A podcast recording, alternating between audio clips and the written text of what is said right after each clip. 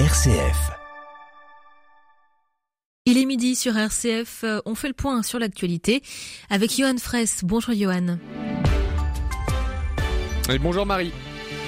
Et bonjour à toutes et à tous. Oui, pour ce point d'actualité à midi, mercredi 5 juillet sur RCF Lyon, plus de 200 maires reçus à l'Elysée. Et parmi eux, entre autres, un celui de Villeurbanne, Cédric von Stevendel en ouverture de ce journal. Invité et reçu hier par Emmanuel Macron à Paris après les épisodes de violence qui ont donc touché le pays. Et nous poursuivrons ensuite par les grues, les marteaux-piqueurs, et oui, état des lieux des travaux importants à Lyon, notamment avec ces voiles qui sortent peu à peu de terre, avant de lever les yeux vers la colline, et oui, la basilique de Fourvière qui pourrait devenir le monument préféré des Français. Et vous avez jusqu'au 21 juillet pour la faire gagner. Et puis une météo où la pluie n'est pas bien loin hein, pour ce mercredi après-midi, et les orages aussi.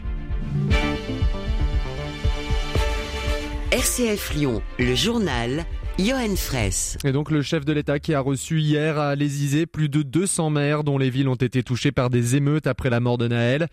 Le président qui a annoncé une loi d'urgence pour reconstruire au plus vite, ainsi qu'une aide financière pour la construction de la voirie, les réparations des bâtiments communaux, des écoles.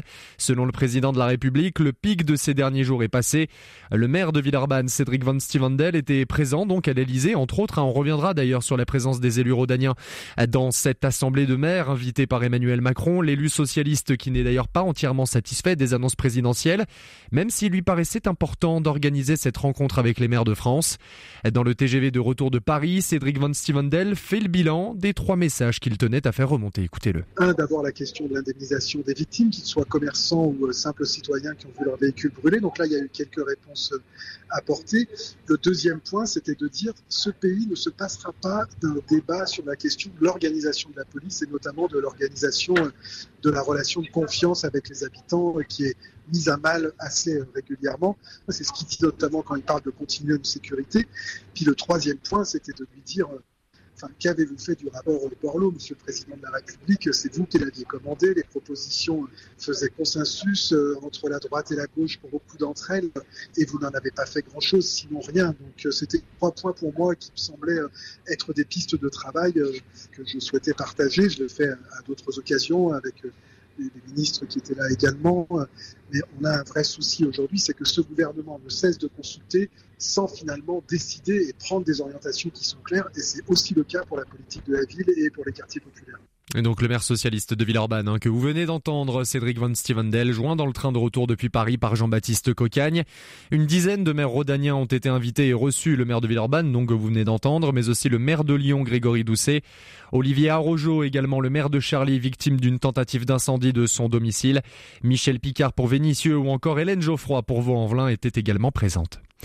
Et une journée mouvementée au tribunal judiciaire de Lyon en parallèle hier. Hein. On revient sur cette vingtaine de personnes jugées simultanément en comparution immédiate dans deux salles différentes après les événements de tension qui ont touché le territoire.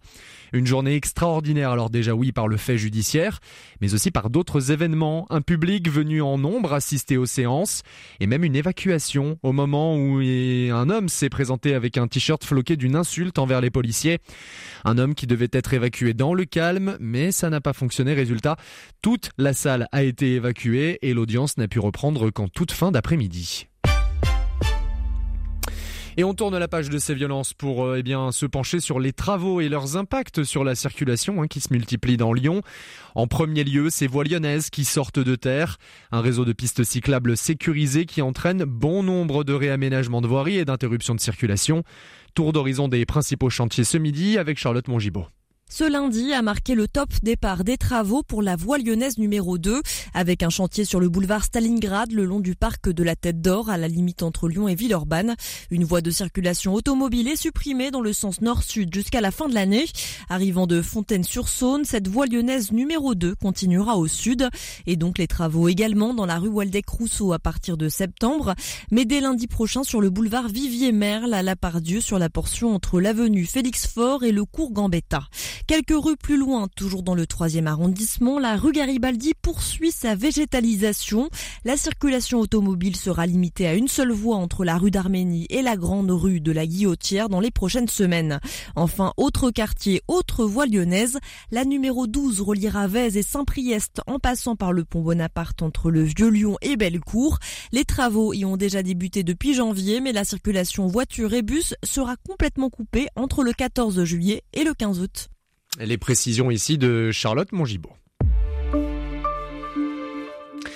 Et si près de dix ans après le monastère royal de Brou à Bourg-en-Bresse, eh bien le monument préféré des Français était à nouveau un site d'Auvergne-Rhône-Alpes. Cette année, le site de la basilique de Fourvière est l'un des 14 monuments encore en lice dans ce concours animé par Stéphane Bern. Tout le monde peut voter hein, sur internet ou par SMS et jusqu'au 21 juillet pour choisir son monument préféré. Magali Chatin, déléguée générale de la Fondation Fourvière, association propriétaire de la basilique, nous explique ce qu'incarne ce site marial perché sur sa colline ça incarne l'accueil vraiment universel de tous les publics, toutes les personnes venues du monde entier, quelle que soit finalement bah, son origine, ses croyances. Plus de 2,5 millions de visiteurs, accueillis donc avec grande joie.